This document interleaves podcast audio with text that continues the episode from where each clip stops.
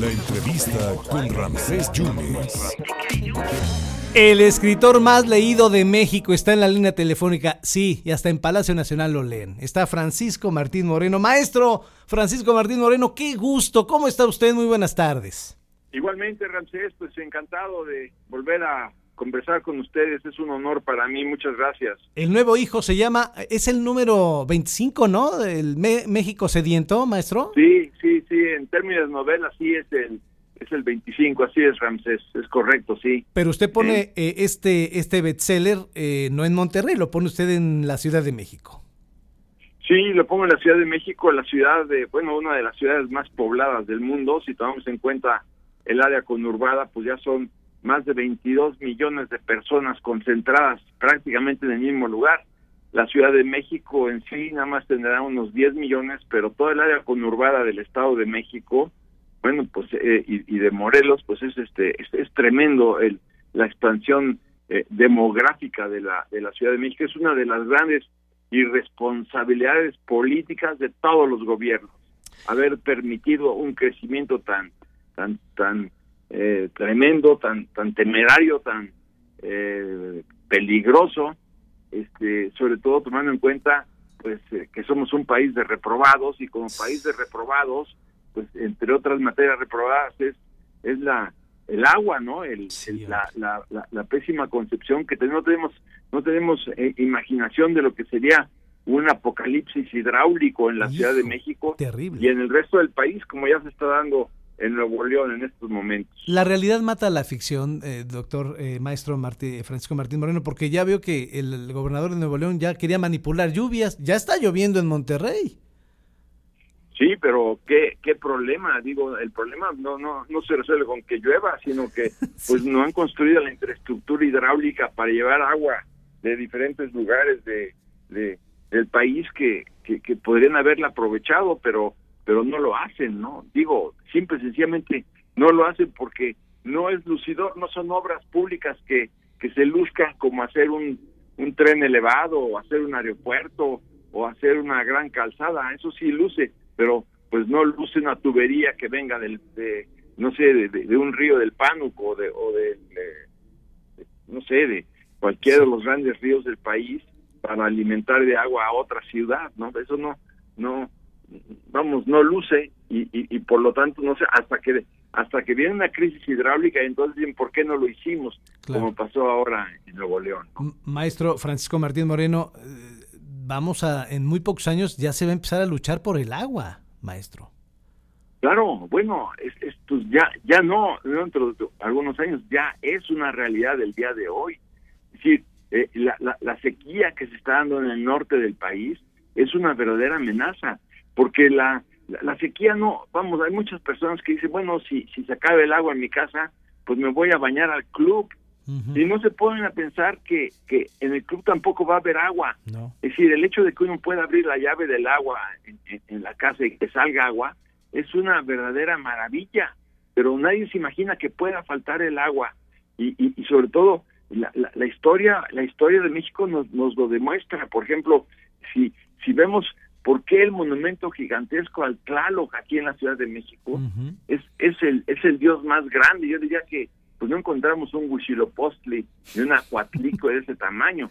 El problema era el agua. El problema era el agua ya desde 1321, que es cuando se funda la, la Ciudad de México. O sea, es, es, es, tremendo el problema del agua y, y, y, sobre todo si no perdemos de vista que el imperio, eh, bueno, toda Teotihuacán y el imperio tolteca se acaba por falta de agua, una sequía de 27 años. Claro. hay, hay antecedentes críticos, catastróficos de lo que ha pasado en este país por la falta de agua. Sin embargo, las personas aquí consumen agua como si estuviéramos en Suecia, donde hay más o menos 30 mil lagos. Entonces, pero no es el caso. No. Hay que hay que recordar muy brevemente eh, que cuando llegan los españoles a, a, a, México, a, a Tenochtitlan, había 37 ríos navegables Ahí está el río de San Joaquín, el río de los Remedios, el río Churubusco. Bueno, todos esos los entubamos y los convertimos en caños. Esa es la irresponsabilidad histórica no, no digamos de este gobierno, de todos los gobiernos. ¿Cómo es posible que 37 ríos, más el lago de Texcoco, más eh, el, eh, pues todos los lagos que estaban alrededor de, la, de, la, de la Ciudad de México, pues de hecho ya no existen. Y ya se está hundiendo el aeropuerto, ya se está hundiendo ahí una pista del aeropuerto. Pues se, está hundiendo, ¿por qué? Porque no le dieron mantenimiento. Eh, eh, había un presupuesto de 200 millones de pesos para estar alimentando con agua las pistas del aeropuerto.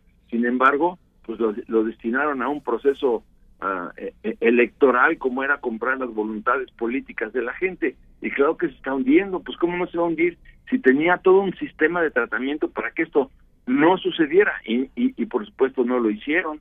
Entonces ahí están los resultados. Claro que se está hundiendo. Bueno, pero ¿por qué fue la debacle eh, de, de, la línea 12 del metro en la Ciudad de México? ¿Por qué se murieron tantas personas en un choque? Porque se está hundiendo la línea 12. ¿Por qué se está hundiendo? Pues porque toda la ciudad se está hundiendo y no le dieron la, la inyección de agua que se requería. Pero esto es un esto es un problema insignificante de cara a una catástrofe hidráulica en, en, la Ciudad de México. Digo, es, es verdaderamente eh, temerario lo que lo que nos está sucediendo en esta en esta ciudad y en este país francés. Maestro, por último y agradecerle siempre su generosidad para el público de Veracruz, ¿de qué otra cosa está sediento México, maestro?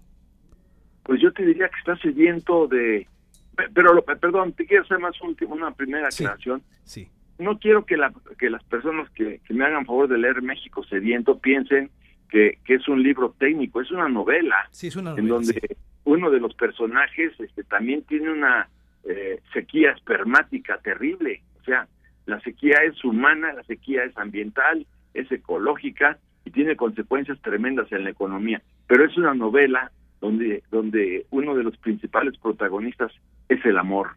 Y entonces, eh, eh, que no se pierda de vista eso, porque no es un libro técnico aburrido patéticamente aburrido de ecología. Es una novela eh, ecológica eh, de, contenido hidráulico. Eso quería yo subrayarlo antes de terminar la conversación, ¿no? Que ya está a la venta y desde Editorial Alfaguara. ¿De qué más está sediento México para cerrar, maestro Francisco Martín yo, yo, diría que de lo que está sediento es de dos cosas, de eh, Ramsés. La primera, de justicia. La justicia eh, desapareció por completo en este país. Y otra cosa que desapareció por completo o que está a punto de desaparecer es la educación. Y claro, si vemos el atentado que se ha cometido en contra de la educación en este país y en contra de los sistemas de impartición de justicia, bueno, ahí están los resultados. Entonces la sed es de justicia. Yo diría, lo que hace falta en este país de inmediato es la construcción de un Estado de Derecho sin un Estado de Derecho, bueno, ¿qué es lo que va a suceder? Claro. Vamos a acabar a las manos, de eso se trata, como en el Paleolítico. Digo, no, es posible que, que, las personas al rato, pues ya vemos a los grandes eh, grupos armados que están imponiendo la justicia en el resto del país con sus manos, con sus armas, con sus rifles. Pero ¿de qué se trata? ¿Dónde, dónde, dónde está todo lo que construimos en los últimos 100 años, digamos, después de la, de la terminación de la Revolución Mexicana. Sí, tenemos que construir un Estado de Derecho antes de que sea demasiado tarde. Si nos acostumbramos a resolver los problemas con las manos, si vemos el día de ayer asesinaron a otro periodista en ese país Guanajuato. y no sucede nada y, matan a, fíjate nada más, asesinan a un mexicano cada 15 minutos. Ya van 130 mil homicidios dolosos. 80 mil desaparecidos, se mueren los niños eh, de cáncer porque no hay medicamentos, asesinan a 12 mujeres al día, vemos a cadáveres colgados de los pasos a desnivel, ¿y dónde está la sociedad mexicana que no responde? Mientras que la popularidad del presidente está en un 60%, Así pues ¿qué tipo de sociedad somos nosotros? ¿Dónde acaba la culpa del gobierno, de la 4T, y comienza la culpa y la responsabilidad de la sociedad mexicana? Esa es la pregunta que tenemos que hacernos. Así Ya sabemos lo que hace el gobierno, pero lo que no sabemos, o también sí sabemos, es, son las respuestas sociales. Vemos todo lo que ocurre como si fuera parte del paisaje urbano. Es una barbaridad que la sociedad mexicana está inmovilizada, apática, somnolienta y anestesiada. ¿Qué sucede? Esa es la pregunta. Maestro, mi admiración y gratitud de siempre. Vamos a leer con mucho interés México Sediento. Gracias, maestro Francisco Martín Moreno, por estos minutos. A ustedes, Ramsés, muchas gracias por su tiempo y por su generosidad. No, hombre, al contrario. Gracias, gracias al maestro. El escritor más leído de México, Francisco Martín Moreno, hablando de médico, de médico, no, de México, de México Sediento. Muchas gracias al maestro Francisco Martín Moreno.